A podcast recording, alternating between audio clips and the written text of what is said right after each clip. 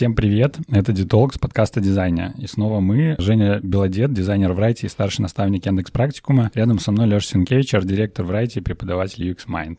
Всем привет! И сегодня с нами еще кое-кто рядом, это Ксюша. Да, сегодня мы будем говорить про тексты для дизайнера, и чтобы совсем разобраться, мы позвали Ксюшу Жидель, редактора и бренд-стратега в Райте. Приветики. В выпуске мы расскажем, кто такой редактор, зачем он нужен, как выстроить процесс взаимодействия, чтобы потом не пришлось плакать и переделывать, что же все-таки должен уметь дизайнер, чтобы обойтись без редактора. Ну и вообще, я думаю, много чего мы за сегодня успеем обсудить. Поехали. А у нас такой маленький батл сегодня предстоит. Это два дизайнера против одного редактора. Или не редактора, мы еще выясним, как правильно это называется, потому что дизайнер тоже бывает разный. И здесь с теми ребятами, кто работает с текстом, тоже все очень непонятно. Но давай я начну, наверное, с такого. Есть сайт, мы прекрасно все понимаем, что это такое. Есть макет сайта, тоже все вроде понятно. И когда мы смотрим просто первые 10 секунд на этот сайт, мы видим кучу иконок, кучу иллюстраций, и мы понимаем примерно контекст, для кого этот сайт может быть и зачем и почему он создан. И вот вопрос когда я начинаю читать текст, что должно с моим внутренним миром происходить? Я должен понимать, что я все еще на этом сайте или на этом настроении для этих людей нахожусь, или нет, или все должно как-то резко вдруг по-другому раскрыться, удивить меня, и магия происходит чуть иначе.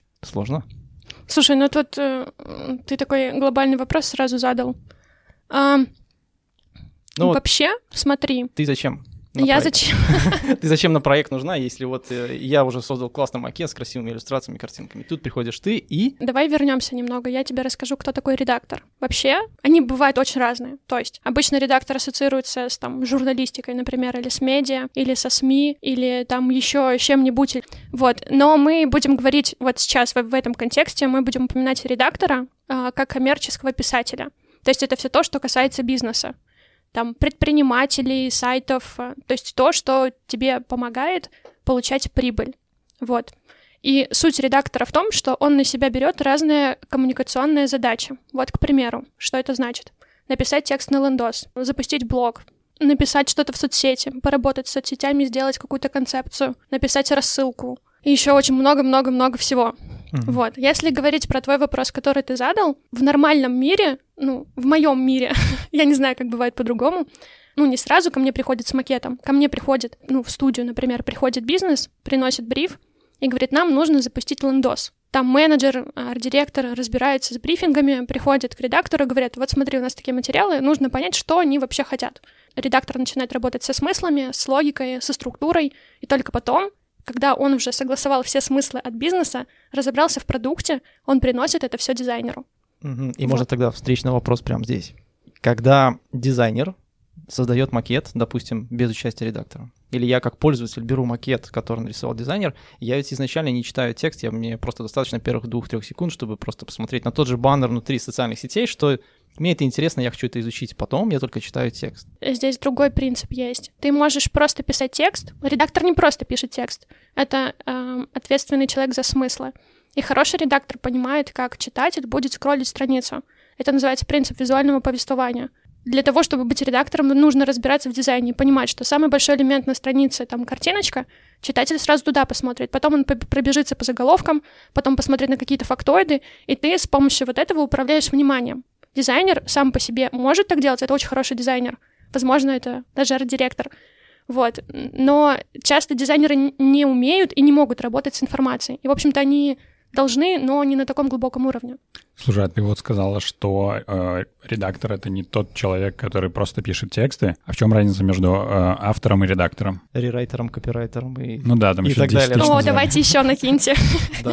Не, на самом деле это очень разная профессия. Редактор больше похож на продукта. То есть он отвечает за продукт, за весь продукт, за смысл продукта. Вот у тебя, давайте на примере какого-нибудь, ну, на примере чего? На примере сайта. Приходит э, дизайнер, ну, обычно как-то бывает, в, в, и говорит, вот смотри, я сделал макет, напиши мне текст. Вот сюда напиши. Скорее всего, он будет работать с копирайтером, потому что копирайтер уже не может на это повлиять. Ну, никак.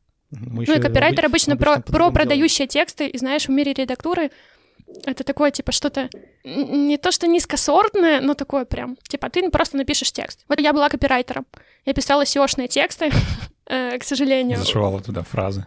Да, отвратительно. Я помню, короче, я пришла работать, и я проработала в агентстве до обеда, потому что меня попросили написать про американскую непонятную мебель, и там были такие ключи отвратительно. Вот это работа копирайтера отчасти, или райтера. Автор обычно пишет статьи, то есть это употребляется в медиа. Ты можешь быть автором статьи. То есть ты можешь быть дизайнером и одновременно автором потому что ты вот опубликовался в каком-то медиа, например, в Тинькофф журнале. А давай вот сразу конкретно пример можешь привести, когда вот пришел вот этот волшебный человек, накидал правильных букв текста и так далее, и сразу все стало хорошо. Ну, он тебе не накидает сразу правильных букв и текста, ну, потому, что, это, там, потому что он разберется со смыслами. Вот представь, ты запускаешь, вот у меня кружка тут стоит. Не надо запускать кружку. Что ты хочешь продавать? Вот скажи мне. Давай будем разбираться. Деревья. Деревья. Какие деревья ты хочешь продавать? Бабабы. Они сейчас в цене слышал. А зачем ты будешь их продавать? Чтобы кучу денег зарабатывать. А кто твой, кто будет покупать твои бабабы? Я передумал работать с редактором, слишком много вопросов. Это очень круто, когда редактор задает вопросы. Есть обычно дизайнеры такие, типа, о, я не хочу общаться с клиентом, я не знаю, он там что-то говорит, а, а что мне потом вот с этим делать совсем? Редактор приходит, просто накидывает вопросы. Мы работали с эм, юридической компанией, которая э, с айтишниками работает, то есть они прям на этом специализируются. И ребята вроде бы немного представляли о том, чё, о чем они хотят э, рассказывать, ну, на своем лендинге, ну, на своем сайте. Но при этом они такие, ну вот не знаю, мы тут хотим про команду, а как нам про нее рассказать? И вот ты задаешь вопросы, а в чем, а как, а как вы работаете, а зачем вы работаете, а с кем вы работаете. Вот, и с этого очень много, ну, складывается. То есть ты задаешь тьму вопросов для того, чтобы потом, возможно, написать максимум два абзаца. Но это будут такие абзацы, которые прям вау. Читатель поймет. Приобалдели. Да, конверсия там Ладно, я хотела сказать, сто процентов так не бывает. 99. Вот, но на самом деле я сегодня смотрела очень, ну, если просто даже загуглить, очень много исследований о том, как две, два слова или там просто какой-то список меняют э, подход. Ну, конверсия становится больше подписок, больше там люди покупают, потому что они лучше понимают. Вот. Да, вот в таких статьях для маленьких дизайнеров, наверное, самый распространенный пример, когда текст на кнопке «Купите в корзину». Как все таки правильно? Купить, конечно, кнопка — это только глагол. Вот, это, Нет, ладно, еще... Нет, есть еще кнопка, которая может быть, типа, настроить и настройка, но настройка тогда, когда у тебя кнопка такая, она должна быть с многоточием, потому что ты понимаешь, что это будет другое действие. То есть ты нажимаешь на кнопку, ты подразумеваешь, что вот сейчас ты типа купишь, как будто бы, ну, заказать, там, оформить, еще что-то. А когда у тебя кнопка, например, настройка, то ты понимаешь, что сейчас у тебя не мгновенная какая-то штука произойдет. Типа ты нажал, у тебя все настроилось. А настройка, то есть у тебя там раскрывается какой-нибудь поп-ап, меню, и ты ну, mm-hmm. сам какие-то действия предпринимаешь. Mm-hmm. Слушай, ну ты вот затронула вообще процесс э, взаимодействия с дизайнером. Вот пришел к тебе Леша, спросил, какую кнопку ставить. Э, расскажи вообще про это подробнее, как редактор э, работает вообще с дизайнером и как они вообще могут быть связаны. Давай на примере того, как мы в Райте работаем. Я, честно говоря, я не представляю, как дизайнеры могут работать без редактора или без копирайтера, потому что с тех пор, как я пришла в профессию, я все время работала с кем-то. Ну, то есть это был графический дизайнер, возможно, когда мы инфографику какую-то делали, либо это был веб-дизайнер, когда мы там собирали кейсы, лендосы, сайты, э, или делали какие-то, ну, интерфейсы, интерфейсные штуки. Вот. Э, то есть в первую очередь ты отвечаешь за смысл, за структуру, и потом вместе с дизайнером в команде ты делаешь какой-то продукт. То есть ты не там пилишь текст и такой типа, во, на, я тебе принес дизайн, дизайн делай, дизайн делай, делай да? свой, да. А, а ты, ну, работаешь в команде. Не понимаю, что ты спрашиваешь, если мы с тобой вместе работали. Ладно, я понимаю, Лёша, ну, такие вопросы да, давай, вот, Хорошо, давай я тоже самый вопрос задам. Вот есть, условно, такой понятный этап — это прототипирование, когда я беру и в черно-белых тонах блоками накидываю, что мне должно быть на странице, просто чтобы понять, что лендос или там лендинг или другой какой-то сайт, он состоит из конкретных блоков. Вот э, мы этот этап держим как просто точка основы. Угу. В какой момент приходит редактор и участвует в коммуникации с дизайнером до или после этого этапа? До прототипирования? Ну, то есть ты можешь делать прототип тогда, когда у тебя нет редактора. То есть ты понимаешь примерный контент. Когда ты работаешь в команде с редактором, то есть если это коммерческий проект, то ты сразу работаешь с реальным контентом, потому что этап прототипа, он тебе не нужен, потому что редактор уже пошел, разобрался со смыслами, примерно накидал, то есть если он еще учитывает там типа, так, здесь нужна картинка, здесь там нужно еще что-то, какой-то блок, акцент. Я про другое. Э, есть макет, который стал результатом проектирования, что мы вместе с заказчиком mm-hmm. придумали, например, всю логику, как этот продукт должен работать, что он хочет получить, и именно поэтому мы такого рода блоки и получили на этой странице. А что редактора не взяли сразу?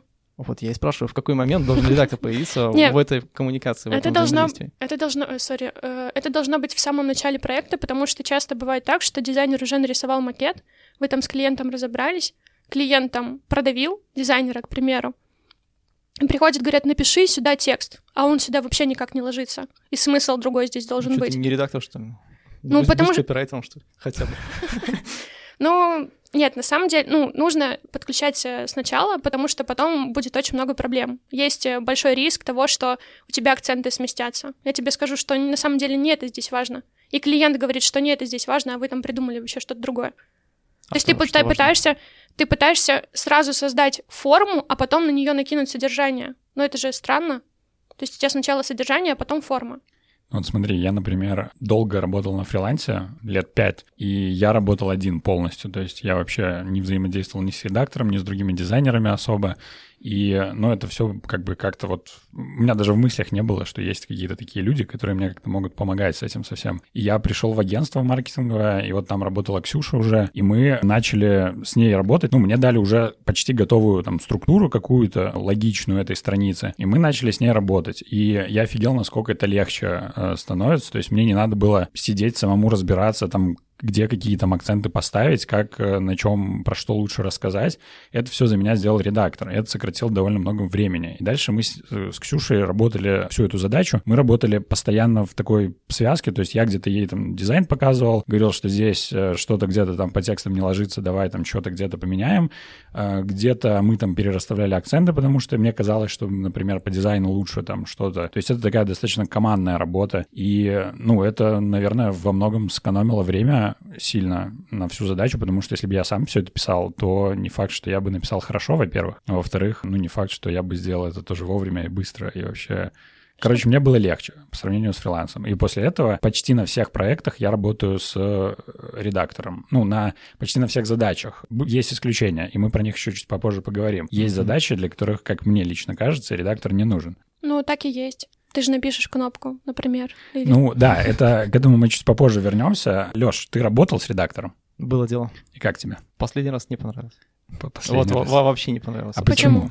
Потому что у нас именно вот к этому все и селось, то, о чем Ксюша вначале сказала, что это был копирайтер, который практически требовал от меня ни логику, ни смысл, ни содержание, ничего. Это был просто скажи, сколько знаков должно быть в тексте написано, я тебе напишу, отдам и отстань от меня. В принципе, мы даже чуть-чуть спорили по поводу содержимого этого текста, потому что оно не вязалось с тем, что о чем должен был этот блок рассказать. Притом претензия шла не с моей стороны, а со стороны клиента. Ну, это логично. Я, кстати, ну, знаете, да. недавно смотрела видос, вообще не, не связанный.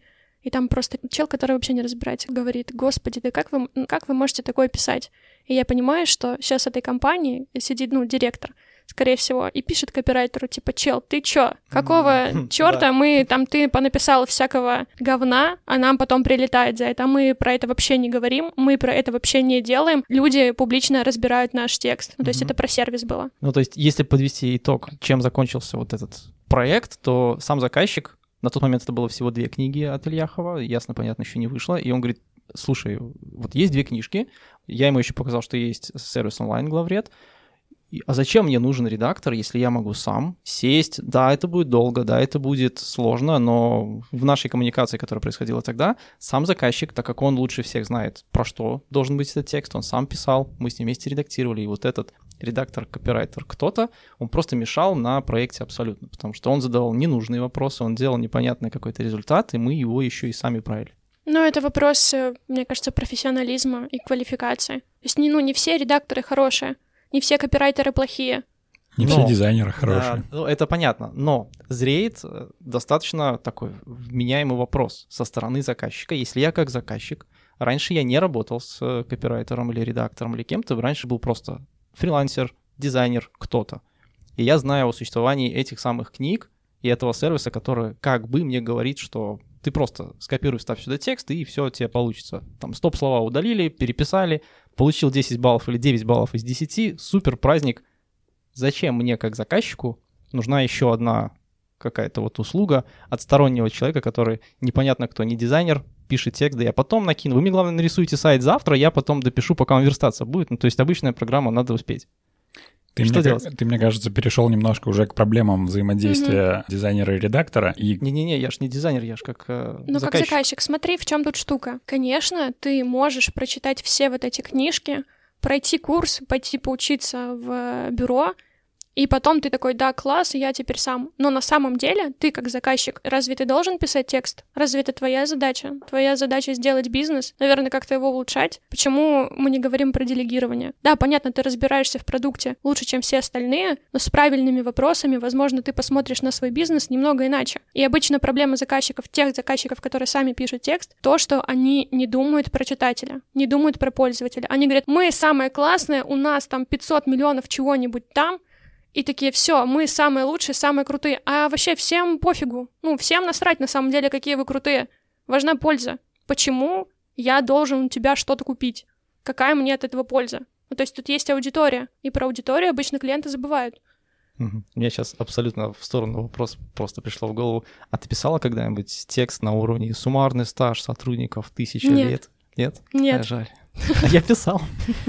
Ладно, это было давно, и мы просто, опять же, у нас был пустой блок в лендинге, нужны были циферки, нужна была какая-то Ну. инфографика, и мы искали, что же, и, и мы составляли вот такой список в виде вот этой суммарной какой-то цифры стажа всех сотрудников, там все 20-летние, а в сумме получилось там, да, А там какой по в этом 200. смысл? Вот А, на не что знаю, это ну, повлияло? просто нужен был блок между двумя другими. Слушай, а вот, кстати, это нормальная тема для того, чтобы прийти к редактору. Вот я сижу как дизайнер, застрял на каком-то блоке, и, ну, не знаю, вот что-то мне тут не хватает. Ну, что-то вот не складывается. Можно прийти к редактору и сказать, что, слушай, а давай подумаем вместе с этим блоком что-то, и, возможно, у редактора появится какая-то гениальная идея, какой-нибудь фактоид туда засунуть, что-нибудь выделить, может быть, главное, как-то перерастать из акцента. И ты уже дизайном это все как-то можешь допилить, и по итогу получится клево. И вы вот начали вообще про дизайнера и редактора, про их взаимодействие. Я бы на этом остановился чуть подробнее. Я рассказал, как мы в агентстве взаимодействовали. Было бы интересно вообще понять, как должен редактор взаимодействовать с дизайнером вот в каком-то идеальном мире. Ксюш, как ты работаешь с дизайнерами?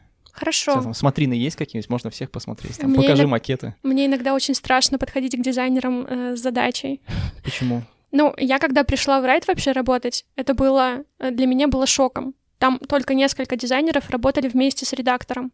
И приходилось каждый раз пробиваться почти через какую-то стену. То есть люди просто не понимали, чем я занимаюсь, зачем я вообще сюда пришла. Вот. И э, это было настолько странно, и мне кажется, что мы так долго формировали, мы даже переписывали процессы для того, чтобы просто люди понимали, что ты делаешь. Вот когда этот процесс наладился, стало чуть понятнее. Вот это то, о чем я говорила. Ну, на примере кейсов, как мы работаем, то есть это основной продукт, который мы делаем внутри Райта. Редактор приходит, донимает вопросами просто арт-директора, дизайнера, менеджера, вообще всех, всех, всех, кого может, Это ты сейчас говоришь про кейс о проекте, когда мы выпускаем как Да, портфолио. да, я про вот это говорю. Мгм. Это, на самом деле это такая большая работа, и, возможно, это даже покруче, чем просто лендос какой-нибудь выпустить коммерческий, потому что у тебя специфичная аудитория, тебе нужно понять, как она коммуницирует, у тебя специфичный продукт какой-нибудь может быть, типа там какой-нибудь криптобиржи, личного кабинета, хостинга или чего-нибудь такого, или терминалов БЖД, например, как мы с Женей делали кейс. Блин, это очень сложно. То есть пока ты не разберешься, пока ты не согласуешь текст, ты к дизайнеру, типа, можешь даже не идти. У нас были примеры, когда дизайнер сам начинал что-то пилить, и мы потом просто это возвращали по процессу, потому что вообще смыслы, ну, то есть они искажались. Дизайнеры вообще любят чисто про дизайн рассказывать. То есть им тоже иногда все равно на бизнес.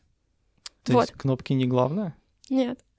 Цифры главное, сколько бизнес зарабатывает. Да. Прикинь. Да. Какая у тебя конверсия, какая у тебя дочитываемость? Люди вообще там что, делятся этим или нет?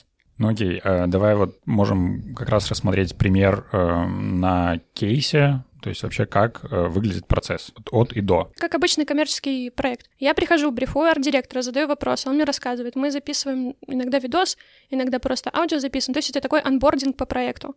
Вот, потом я все это собираю. То есть иногда мы транскрибируем, иногда мы прям сразу пишем, в зависимости от сложности.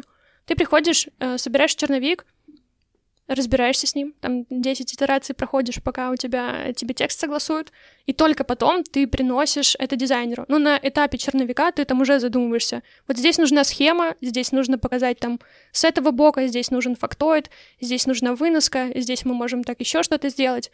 Вот, и это очень сильно, ну, помогает потом дизайнеру, потому что ты приходишь, перекладываешь на него эту задачу. Либо и... мешает. Ну, либо мешает, да. Вот, и потом вы вместе, то есть он там дел, собирает макет, то есть наводит всякую красоту. Вот, потом мы вместе смотрим, и я говорю, блин, чел, смотри, у нас тут, например, текст дублируется с картинкой, давай мы просто картинку оставим, текст вообще к херам выпилим, и потому что он здесь не нужен. Умеешь писать. Ну да. Ну, на самом деле, потому что, ну, хороший редактор — это не написание текстиков, это понимание смысла. То есть, когда тебе лучше поставить картинку, когда тебе нужно снять видос, когда тебе там нужно кому-то поехать или там что-то спросить.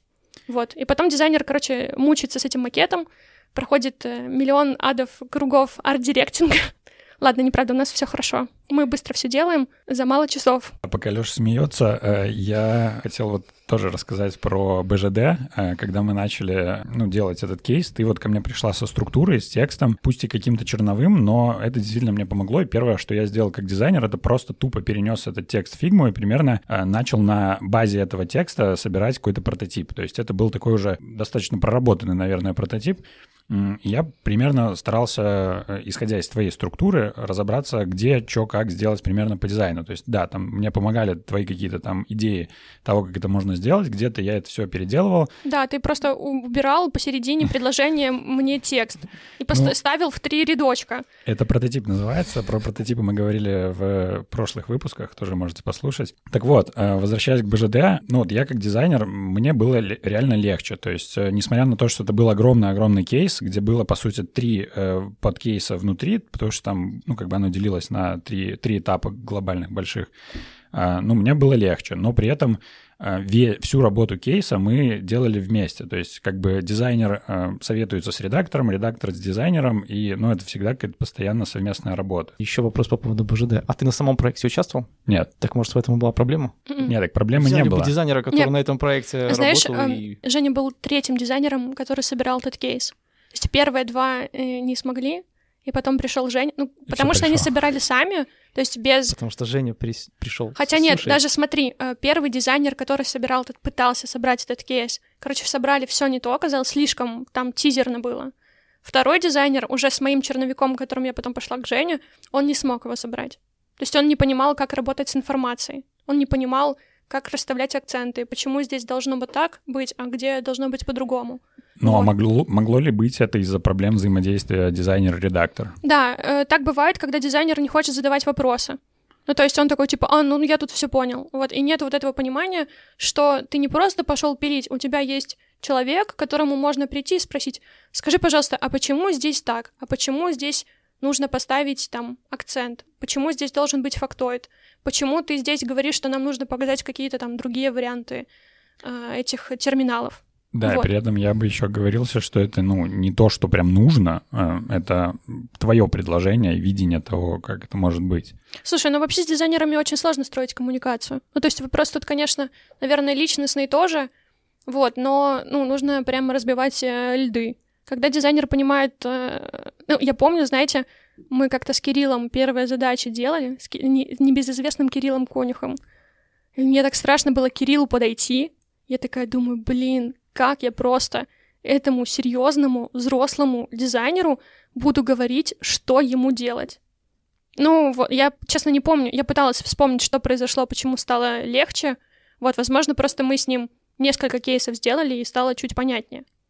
А вот, вот вы, как два человека, которые в одном кейсе сотрудничали, конфликт хоть один был, когда вы дошли до какого-то блока, и вот прям да, такой почти махач, что вот давай мы тут картинку перерисуем, нет, лучше текст перепишем, нет, давай вообще этот блок уберем, ну, давай. Ну, Такого было очень много. Мне кажется, так на каждом проекте. Ну, то есть эм, у нас... Э, ну и кто главный тогда? Но тут нет такого, что кто компромисс, главный. Компромисс, главный, компромисс. Ну да, то есть такого было действительно дофига, и, ну, это, мне кажется, такой нормальный рабочий процесс, и дальше вы уже как-то договариваетесь. То есть здесь нет такого, что там Ксюша, текст, супер, все, конец как главное, и дизайн тоже очень важнее всего. Ну, нет.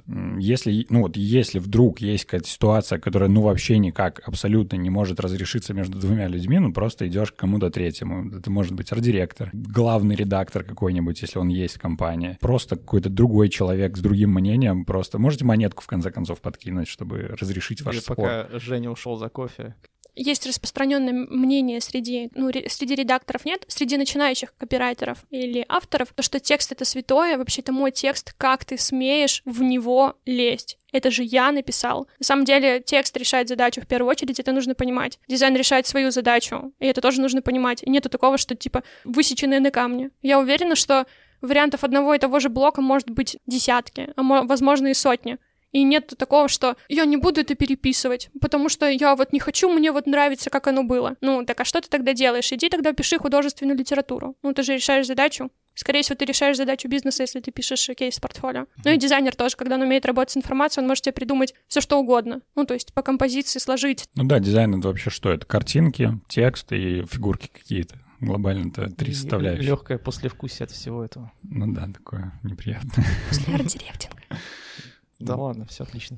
Так за кем же все-таки последнее слово? Как? А как... при- приходит клиент и говорит, ребята, а в чем смысл вообще этого блога? Да, такое тоже Что, бывает. что вы мне тут хотите продать? Ну, на самом деле, тут важно понимать, решает ли это задачу. Ты не можешь спорить до бесконечности. Ну, то есть, если ты понимаешь, если ты адекватный специалист, ты не будешь там упираться, типа, я не хочу перерисовывать. То есть, если у тебя искажается смысл, к примеру, вот Женя мне как-то поставил там, не знаю, три ну, короче, не помню. Просто в середине предложения он скопировал, ровно как у него помещалось в контейнер, так он и поставил. Это была рыба, да? Ну, ты- Ну да, да. прототип. Ну, не лором Ипсом же используется. Принесли потом, принесли потом показаться, а директор говорит такой, а что тут с текстом у вас? А я такая думаю, а что у нас там с текстом, там все нормально? А я просто читаю там до середины предложения, и непонятен даже, даже ну, дальше смысл. Ну, так бывает. Но мы потом помахались и решили это.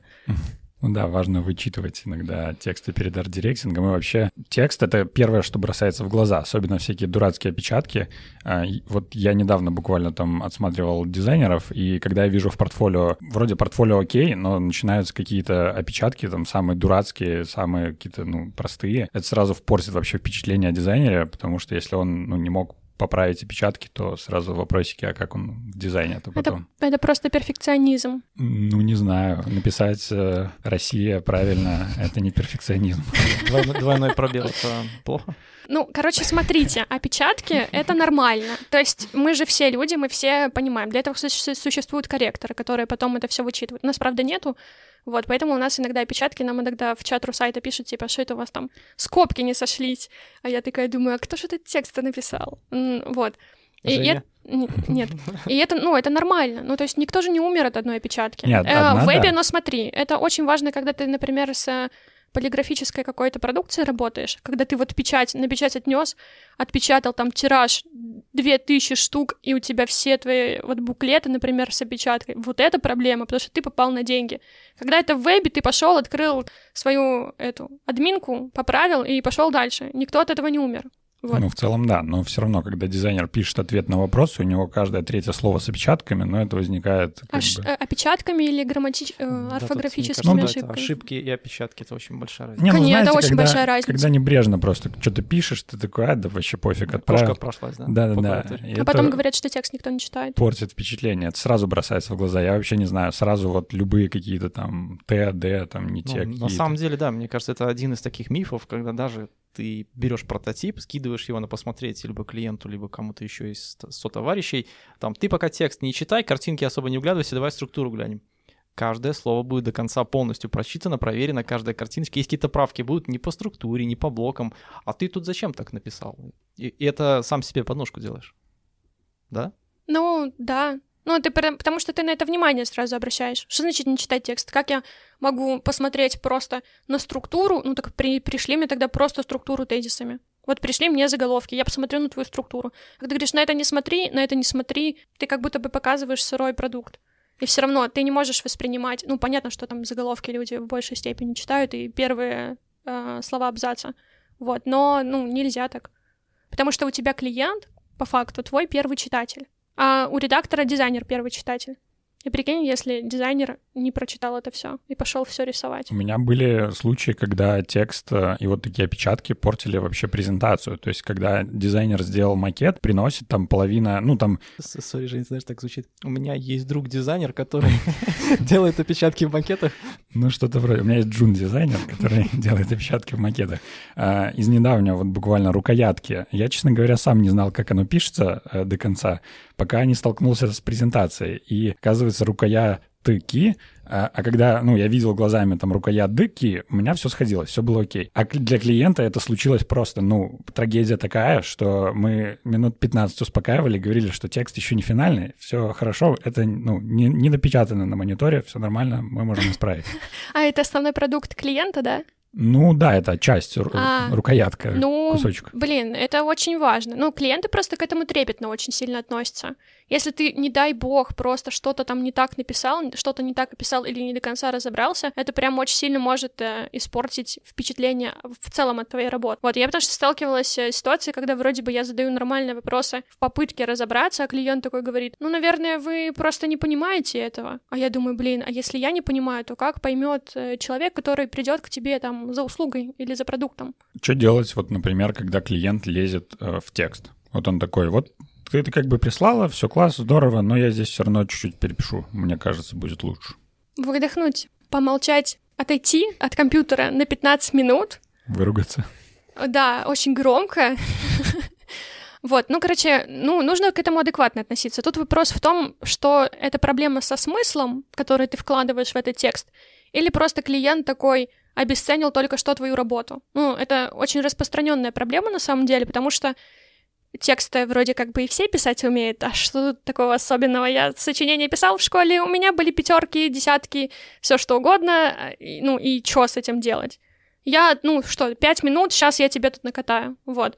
Нужно разговаривать. Это, конечно, зависит от клиента. С некоторыми очень тяжело договориться, с некоторыми приходится вот прям включать все э, свои вот эти вот чакры переговорщика и объяснять это. Потому что доказать ценность просто текста, ну, это очень сложно. Да это, вот это доказывают только такие исследования, которые там два слова там меняют конверсию на 18%. Вот, и человек тогда понимает. Но с некоторыми, ну, тяжело разговаривать. Вот, mm-hmm. у меня были такие случаи, когда мы вроде как все согласовали, клиент согласился, говорит, все прекрасно, все отлично, вот смотрите, здесь мы добавим по продукту, здесь мы вот так немного допишем, все окей. Потом оказывается, что нет, нам мы там, типа, мы перепишем. Вот у нас человек, который там, типа, лучше в этом разбирается, мы вот сами перепишем. По факту он пишет просто все то же самое своими словами. Зачем? А зачем тогда, зачем тогда вы нанимали человека, который будет писать? То есть, ну, это такая сложная история. Иногда бывает так, что ты просто не, пода- не попадаешь в тональность э, коммуникации компании. Вот они представляют то, что аудитория у них там какие-нибудь серьезные дядечки или тетечки, такие э, строгие. То ты им предлагаешь что-то такое, типа там шутейку какую-нибудь добавить, ну или просто там ты, ты общаешься недостаточно серьезно. Вот это воспринимается больше на уровне эмоций. Им тогда кажется, что нужно больше сложных конструкций, э, через синтаксис которых ни один человек не проберется.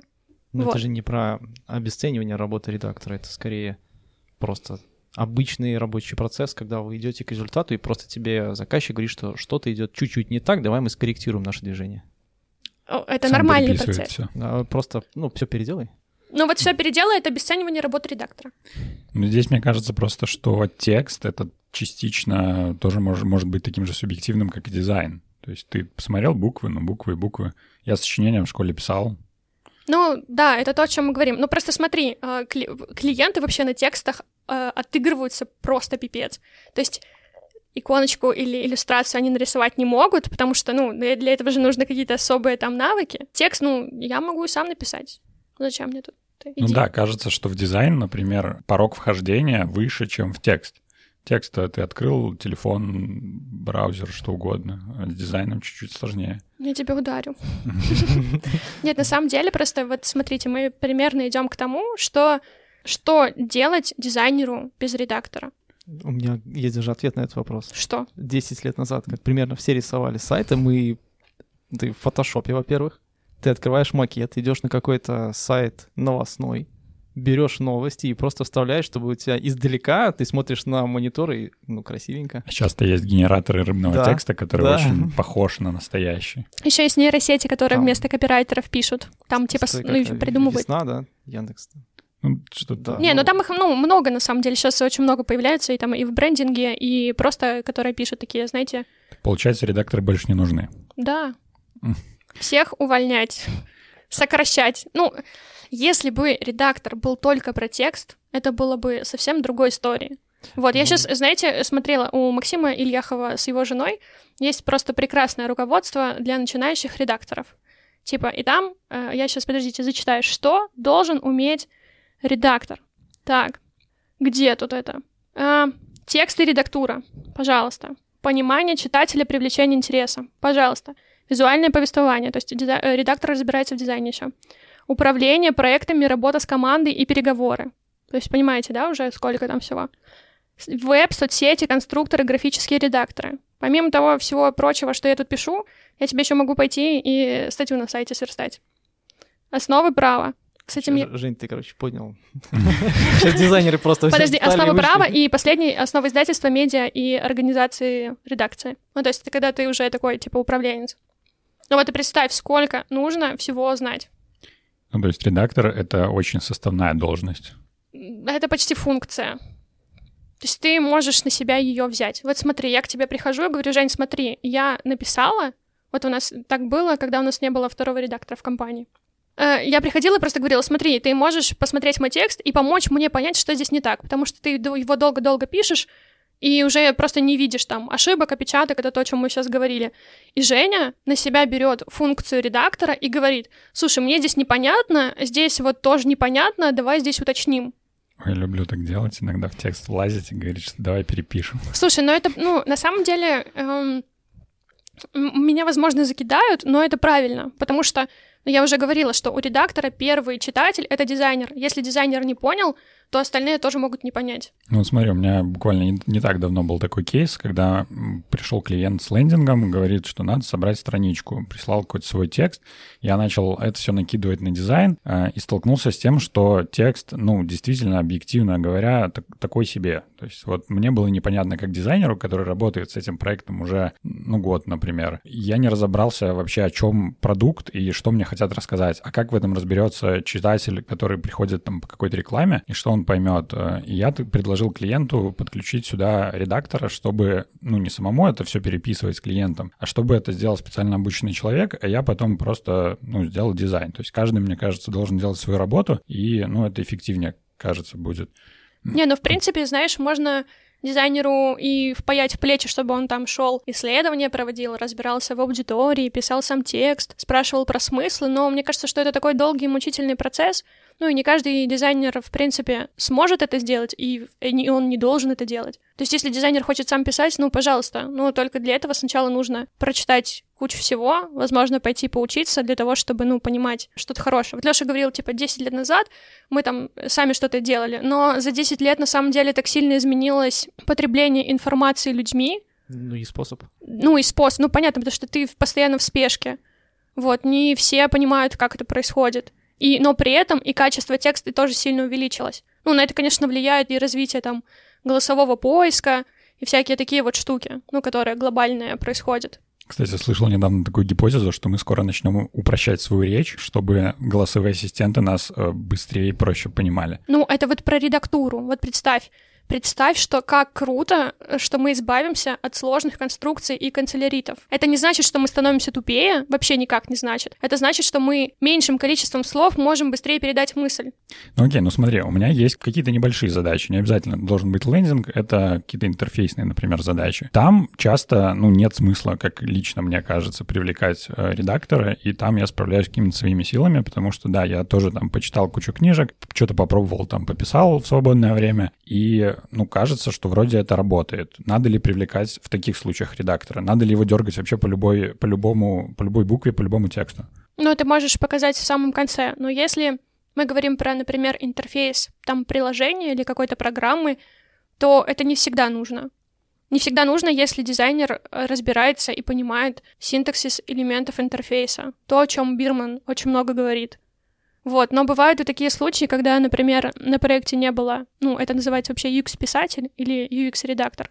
То есть человек, который прям узкоспециализированный и заточенный на интерфейсы.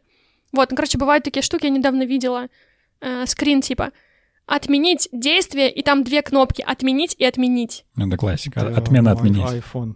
Ну да, ну и, Facebook. и на самом деле Facebook очень много и- таких же вещей, и просто оказывается, что... Ну да, вот, отменить отмену, что, ну что это? И просто что пользователь просто в панике закрыва- нажимает вот этот счастливый красный крестик, это самая главная кнопка, ну вот, прям типа я, спа- я спасусь. Если ты это понимаешь, то, ну, это круто. Если, ну, мне кажется, дизайнер, который работает с интерфейсами, он не может не понимать текст. То есть ты же как-то начинаешь, наверное, сценарий проектируешь. Это тоже работа с текстом по факту. Ты же там понимаешь, вот, э, типа, какая должна быть кнопка, как согласовать между собой пункты меню. Или ты там понимаешь, как тебе написать эту подсказку, чтобы человек понял. Ну, иногда не понимаешь, вот, и тогда тебя спасать нужно. Так а как по- понять, что я не понимаю? Я раньше это все по наитию как-то делал, и вот потом начали форсить вообще всю эту идею с текстом, что надо обращать внимание на текст. И я такой, ага, ну, почитаю, изучу этот вопросик. И купил вот «Пиши, сокращай» для начала. Там начал разбираться. Как раз вот в этот период я работал с редакторами в компании, э, где было вообще много редакторов, и я прошел огромный путь с ними и много чему научился. Ну, во многом вот это вот сыграло, например, у меня какую-то роль. Э, А вообще как дизайнеру, вот и сейчас вот сидит какой-то дизайнер Джун, например, он уже что-то знает там по дизайну, например, что ему надо и как ему надо посмотреть на текст, чтобы дальше разбираться и применять это в интерфейсах. Конкретно в интерфейсах или мы говорим не только про интерфейсы? Если Ну, про В целом интерфейсы, в дизайне. ну, тут разная специфика, это же тоже нужно понимать. Ну вот база, как бы я База. имею в виду основу какую-то, вот как, что, что бы ты посоветовала, чтобы, эм, ну как бы с чего начать? С ясно понятно. То Ну, есть это даже же не спеши сокращай, а ясно понятно, потому что она больше про визуальное повествование. То есть дизайнеру это то, что в последнее, ну, о чем в последнее время очень много Максим Ильяхов говорит. Визуальное повествование. Визуальное повествование и визуальное повествование. То есть и книга «Ясно понятно» — это про то, как работать э, с читателем и то, как вот это визуальное повествование строить. То есть по факту она просто учит работать с информацией. Мгм. Ну, то есть дизайнер — это, по идее, тоже такой маленький редактор где-то в перспективе. Слушай, ну знаешь, я недавно читала книжку, которая называется «Теперь вы это видите и другие эссе о дизайне», и автор писал очень интересную мысль о том, что дизайнеры, графический, там конкретно про графический дизайн было, это несостоявшиеся писатели, вот, потому что дизайнер должен уметь работать со смыслом, там, с метафорой, с пониманием, как это будет работать. Вот это то, о чем я еще вначале говорила, когда дизайнер, например, не читает текст, просто такой, типа, вот я тут красивенькую картиночку поставил, э, давай работаем. Вот, а там по факту там нужна, например, схема, и ты понимаешь, что ты это видишь. Если дизайнер этого не видит, ну, нужно учиться воспринимать ну, информацию более визуально, со смыслом. Ну, это в целом Это- отношение дизайнера к своему продукту и к дизайну в том числе. Ну, слушай, я на самом деле сталкивалась, когда дизайнеры реально не умеют это делать. Ну, то есть им даже лень прочитать. А дизайнеры ли это? Хороший вопрос. Я не могу на него ответить. Ну, может, дизайнеры просто не работали никогда с редакторами, такие, блин, а что делать вообще? Слушай, ну, а как ты до этого там сайты, например, проектировал? Вот, ну, что, что ты делал? Ты, ну, что, просто макеты красивенькие рисовал? Ну, я с коммерческими сайтами, то есть, которые продают, там особо с текстами, ну, там все универсально. То есть я больше в сторону шаблонов, как бы раньше делал. А прям вот так, чтобы лендос какие-то, ну, не супер там много такого всего у меня было до редакторов. И сейчас, например, почти любые лендинги и какие-то такие проекты, где, ну, я предполагаю, что будет текст, я подключаю даже на какие-то фрилансерские штуки, я подключаю редакторов, потому что, ну, мне так просто проще. Ну, это правильный подход. Ну, я, кстати, знаю, знаете, что хотела спросить у Лёши? Лёша, вот у нас недавно был ассессмент в Райте, и там у UX UI дизайнеров есть пункт, навык, микрокопирайтинг. Да, вот мне интересно, как вы мне ставили оценку. Мне, мне вообще очень интересно, как, Давай почему вы сначала это зачем? включили? Да, зачем? Вот в первую очередь, зачем? А потом ответим Жене, как и сколько и почему. Так, ну давай для начала начнем. Зачем?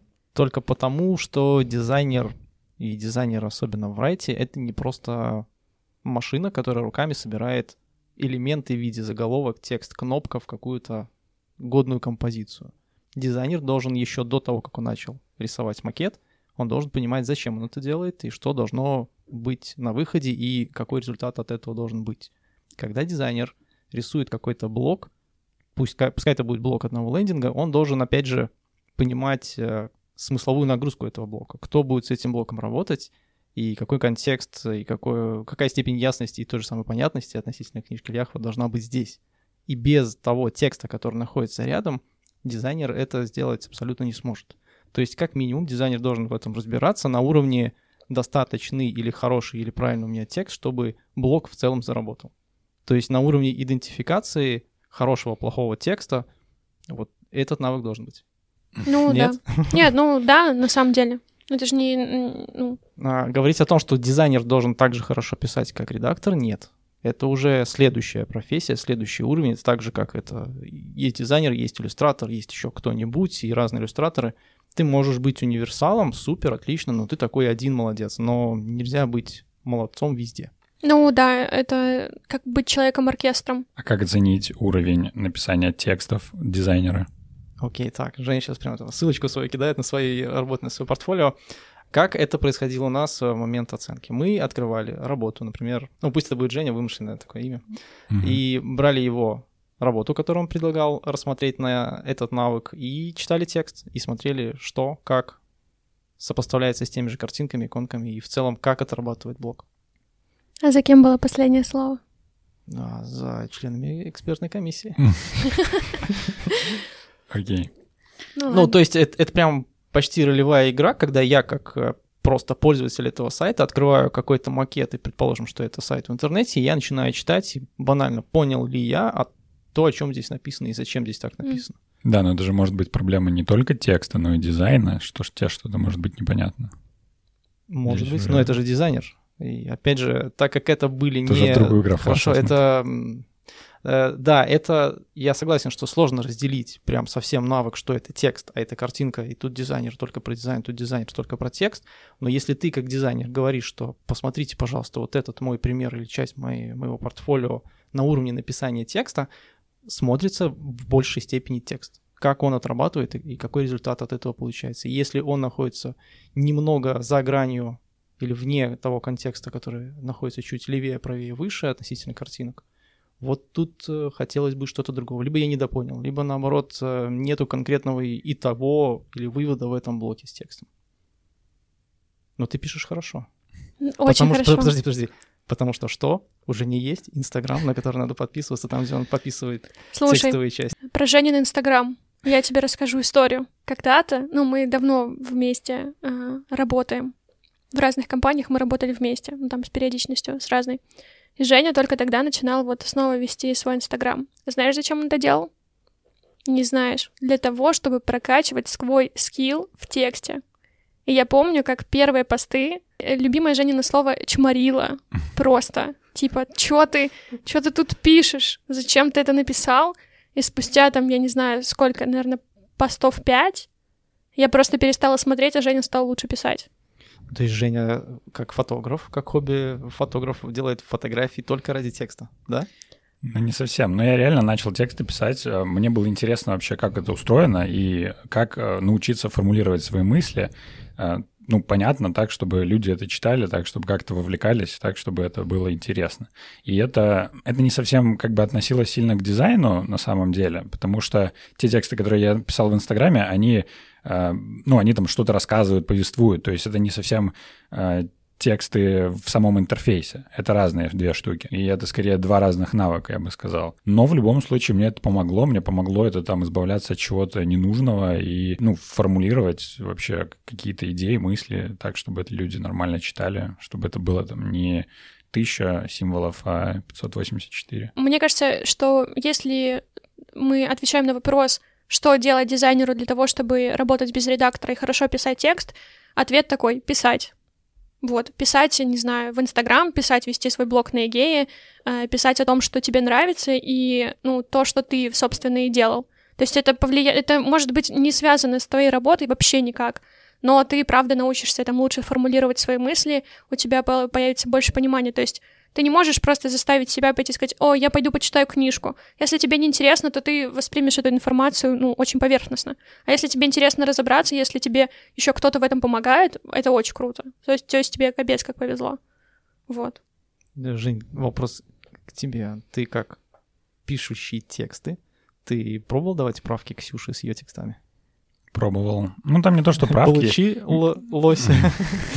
А, не то, что правки, я иногда говорю, что вот здесь, ну, мне непонятно. То есть это нормальная история, потому что я, ну, это какой-то читатель, который читает этот текст, и мне действительно может быть непонятно. Ксюша тоже может, не знаю, устать на работе, устать еще где-нибудь и, ну, написать непонятное предложение. Там, может, ты не в духе, просто читать не хочу. Может быть. Если, ну, Ксюша скажет, нет, все понятно, я такой, ладно, Понятно, так понятно. И нужно всегда ориентироваться на человека, который меньше всего может понять это. Если Жень говорит непонятно, то, возможно, у меня что-то случилось, и я, ну, реально плохо написала. Возможно, я там не дообъяснила смысл, просто понимая там контекст, в котором э, я это писала.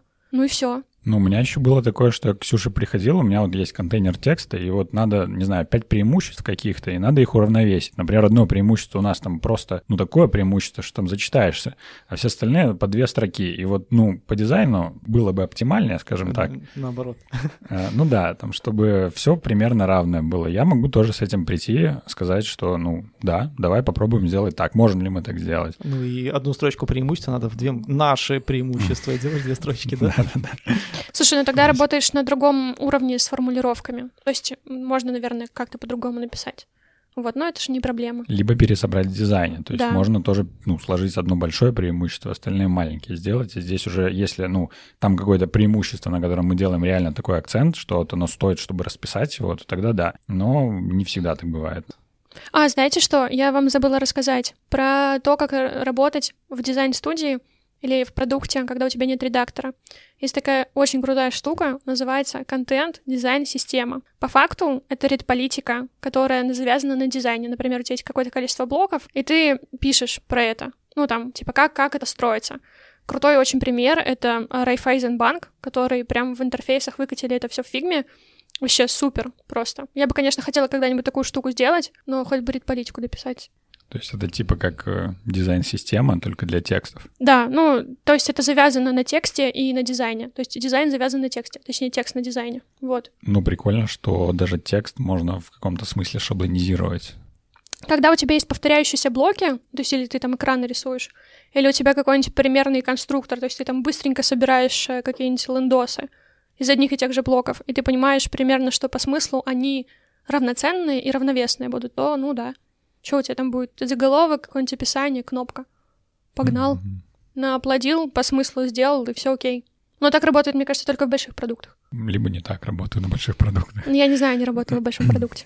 Ну вот у меня в продукте, где я сейчас работаю, нет редакторов, и тексты пишут э, люди, которые отвечают за задачи, и это во многом проблема, потому что нет единого какого-то стиля по всему сайту, и это везде просто какое-то разброд и шатание. Если это, э, ну, какие-то тексты не интерфейсные. Вот, кстати, интерфейсные я как-то отстоял вот эту часть свою и говорю, что, ну, вот кнопочки я буду писать ну, когда-нибудь просто эти ребята придут к тому, что им нужно что-то единообразное, консистентность текста. Ну, это видно на самом деле. Мы как-то же делали с тобой же большой проект э, по дверям, и ну, над ним работало э, несколько редакторов, и было видно даже иногда, когда ну, один редактор заполнял там что-то, и второй, и это просто читатель может очень легко заметить, и это странно, когда один текст в одном стиле, другой в другом. Ну, смотри, здесь мы уже говорим не просто про текст, это на, уровне бренда, то есть восприятие бренда, целостности бренда. И тональность коммуникации, она очень сильно на это влияет. И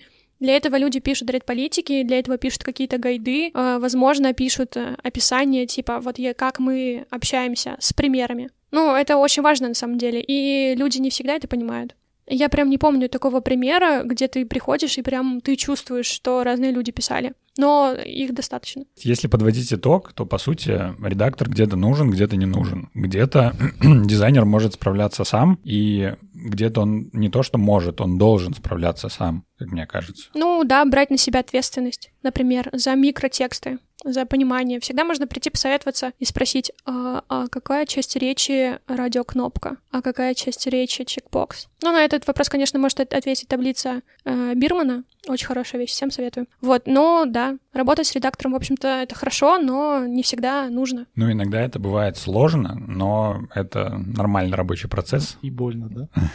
Ну да, но дизайнеры... Ну да, мог бы и соврать. Дизайнеры тоже могут как-то адаптироваться под это, и вообще я рекомендую дизайнеру, любому начинающему, и не только начинающему, если вы еще вдруг не работали с редакторами, попробуйте даже на каких-то микротекстах, микроинтерфейсах. Это, ну, интересно. А если это какой-нибудь лендинг, то прям вы поймете вообще, в чем суть и смысл. Единственное, ну, конечно, стоит э, выбирать хороших редакторов, чтобы не получилось как у Леши. Ну, это было клево. Ну, на самом деле, я так много давно не писал. Мне даже чуть-чуть понравилось. Ну, нравится, знаешь, когда ты делаешь это один раз, а не когда ты делаешь Наверное, это постоянно. Да, да, да. Но я на самом деле столкнулся с проблемой, когда ты сидишь над блоком и тупишь, что здесь написать. Ты понимаешь, что это должна быть какая-то фраза в виде там один абзац, два, mm. больше не поместится. Но mm. об этом блоке так много хотелось бы сказать, mm. что нужны 2-3 листа А4 с такой инструкцией, и в итоге, а что делать? И а прикинь, начинаешь вся, вся работа ворочаться. такая. Да. 24 на 7. Вот, поэтому это отдельная профессия, которая, когда ты начинаешь пытаться ее выполнять хоть как-то на каком-то уровне качественно, ты понимаешь, что это действительно не совсем про скопировал, вставил текст, и не влазит, уменьшил размер кегля, влезла, ну, или там обрезал на середине предложения многоточие поставил, потому что там читайте больше или показать больше. Ну, нет. Это достаточно сложно. Так что спасибо, Ксюша, что ты есть. Спасибо людям, которые начали понимать ценность редакторов. А вот, кстати, знаете, какой у меня вопрос последний, возможно. Как часто, интересно, в дизайн-студиях есть редактор? Ну, из моего опыта пока два из двух, но это скорее, мне кажется, исключение. Это исключение абсолютно, потому что, насколько я знаю, на, даже на нашем рынке это скорее исключение, и в штате точно его практически либо нет, либо это привлекаемый специалист, либо это привлекаемый специалист на конкретный проект, когда действительно это уже, знаешь, нам надо написать много текста, уникального текста, и это уже не совсем про редактуру. Слушай, а это как, абсолютно другое. А как редактор продается клиентам? Ну, представь, что клиент говорит, у меня есть много, есть много-много контента, либо у меня нет вообще ничего, но мне вот нужно сделать сайт. Вот, и я, конечно, не специалист по продажам, к сожалению, вот, но, ну, примерно так же, как я и рассказывала, то есть начиная от работы со смыслами и со структурой. То есть вам нужен кто-то, кто поможет вам понять, что вы хотите рассказать о своем бизнесе и как это будет работать. Вот, как э, люди это будут воспринимать. Вот такая вот у нас связка. Но на самом деле редактора, ну, мне кажется, по-моему, не очень давно стали продавать на коммерческие проекты. И часто получается по итогу продавать? Ну, или клиент такие, ой, да, текст, пофиг. Да я У меня все есть. Ну, у меня такой статистики нет, к сожалению, но я работала на не знаю, пяти проектах. Вот. Что, собственно, было очень э, сложно иногда, потому что мы не всегда знали, что делать с редактором. Ну, на самом деле, я добавлю, это было, наверное, пять самых громких заказчика и самых серьезных и сложных проектов, а не просто любой пятый и так далее. Это были действительно очень огромные проекты, где нужна была команда из такой хорошей, э, разнонаправленной деятельности, потому что дизайнер делает дизайн, иллюстратор делает иллюстрации, ну, редактор да. отвечает за текст, смысл и все остальное. А арт-директор все говорит переделать. Из БЖД ты туда включил, я надеюсь, да? А, конечно, да. Ну, блин, по факту просто получается как? Ну, мой продукт — это студия. То есть это очень уникальный опыт. Ни у кого такого нет, кроме нас, которые в Рейте работают. Это, вот. кстати, наверное, первые две недели, когда я пришел в Райт, э, не помню, с кем конкретно я разговаривал из начинающих наших дизайнеров, когда ну, практически на кухне за кофе мне жаловались, что, слушай, мне опять э, на маркетинг, на кейс нашего, там это поставили. Говорю, и, и в чем проблема? Что не так? Ну, тут надо же наш вот этот. Я бы хотел боевой, настоящий, нормальный проект пилить, а не вот это все про то, что уже кто-то сделал, а мне это оформи. И мы, в принципе, попытались с ним прийти к тому, и, я пытался привести рассуждение э, дизайнера, что это внутренний проект, ничем не отличающийся от коммерческого. У тебя заказчик, сама студия. И это еще и сложнее. Это самый сложный заказчик, мне кажется, да. Ну, мне, просто... кстати, вспоминается э, такой случай, когда мне тоже дали кейс, там какой-то, который мне надо было переделать. Кстати, по-моему, это БЖД и был. Э, дизайнер, который передо мной его делал, там был комментарий от арт-директора, что это не дизайн, это Google Doc. То есть э, ну, дизайнер взял все просто вот перенес ровно так, как сделал э, редактор. По сути, просто реально как Google Doc просто оформил там чуть-чуть заголовки, шрифт поменял и все. И здесь, ну, это во многом проблема взаимодействия редактора и дизайнера, что они, ну, как бы недопоняли друг друга, наверное, и не пообщались, и, по сути, просто произошло оформительство. Ну, оформ... тут, знаешь, есть другая сторона вот этого вот всего когда не просто ты Google Doc, да, фигму переносишь и такой, типа, немножко э, заголовочки поправил, э, и все такое. Ну, я просто Google Doc и фигме могу собрать, честно говоря. Вот, но тут вопрос в другом есть еще. Когда дизайнер не прочитал этот текст и начинает э, заниматься декоративными вещами. Типа, я тут картиночку красивую поставлю, а смысл информации вообще не важен. И мы с несколькими кейсами прям очень сильно мучились с вот этим когда дизайнер просто не хочет понимать смысл. Вот. Дизайн ради дизайна, это же ну, это высшая степень дизайна. Ты не знала? Нет. Ну, а потом... Живи с этим. Ну, да. Ну, по факту, понимаешь, когда редактор, получается, отвечает за продукт, то есть моя работа не принести там текст и согласовать, и отдать дизайнеру макет делать. Моя работа — это выпустить этот кейс, и еще потом пошарить его, ну, по дистрибуции позаниматься. Вот. И ты понимаешь, что э, результат-то, ну, качество хромает, и это очень тяжело. И ты потом через все это проходишь, через э, там... Не хочется никого пугать, конечно, но через боль и слезы, ладно. Но я уже не плачу, я уже ну, давно... Слезы от счастья. Я уже давно не плачу. Кончились. Нет, на самом деле просто к этому очень важно относиться, и я знаю примеры, когда ты прям, ну, очень тяжело это все воспринимаешь, тебе кажется, что ты бессмысленно просто ходишь по кругу, но ну, к этому нужно просто относиться немного по-другому. Это рабочий процесс, и ты растешь. Да, ты растешь своеобразно, а, ты растешь э, там через, а, ну, иногда боли, слезы. Ну, не слезы, ну, это все метафорично. Иногда нет, но все же. Вот, но потом ты понимаешь, что ты так сильно вырос, вот. И я хочу сказать, что в райте к требования к редактору, они гораздо выше рынка. Вот. То есть у нас редактор должен разбираться в дизайне и во многих других вещах. По идее, редактор и так должен разбираться в дизайне. Ну... Либо ты имеешь в виду, что уровень этого разбираться должен Уровень быть разбираться. Выше. Мы пытались как-то разложить это все. Мне кажется, мы немного в сторону ушли. Ну да ладно, я сейчас закончу, а потом мы тоже закончим. А, мы пытались разложить а, документ, чем, чем, какими компетенциями должен обладать редактор. И хороший, крепкий редактор, он должен быть на уровне дизайнера джуна. А зачем? Ну, ты можешь не сам рисовать руками, но тебе нужно... То есть представь, что ты первый фильтр перед арт-директором. Ну, что, что, что, собственно, у нас и происходит. К тебе приходит дизайнер с макетом, и тебе нужно ему помочь понять, что здесь не так. То есть не всегда ты идешь сразу к арт-директору и говоришь, посмотри, пожалуйста, потому что часто разные дизайнеры совершают одни и те же ошибки. Вот. Ну и тебе нужно понимать это. Вот. Ну, может быть. Окей, а давайте заканчивать, я думаю. Мы пришли к тому, что редакторы — это хорошо, чаще, чем нехорошо. А, слушайте нас каждые две недели. У нас еще там вопросы, кстати, есть. Какие? Еще вопросы есть. Ну, еще вопросы? Мне кажется, мы до конца все не ответили. Тут пошла активность. Где? Э, да, вот как раз пишут, что дизайн ради дизайна случается часто. Самое популярное наблюдение, когда, э, видимо, главный экран э, ради картинки занимает у дизайнера 80% времени, остальные 20% остальная верстка. К сожалению, да. И, ну, это уже вопросики к дизайнеру. И при работе с редактором редактор тоже может заметить, наверное, и как-то помочь, сказать, что, слушай, давай, что мы паримся про первый экран, погнали дальше. Там еще столько дизайна ради дизайна надо успеть сделать. Ну да. Так что, Леш, ты вообще как к редакторам-то теперь относишься? В смысле теперь? То есть ты, ты хотел это... Что, Накинуть. Ну, окей, давай, я относился плохо, а теперь я должен хорошо относиться, да? Мы должны были тебя убедить. Ага. Блин. Продано? А, конечно. Супер. Нет.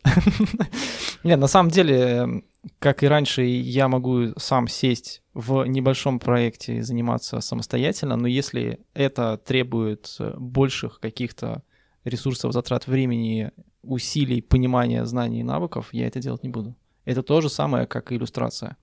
Я могу нарисовать иконку, я могу нарисовать простую иллюстрацию, я не могу нарисовать огроменную иллюстрацию, которая будет просто произведением искусства сама по себе. Я за этим иду к кому-то. Это то же самое относится и к тексту.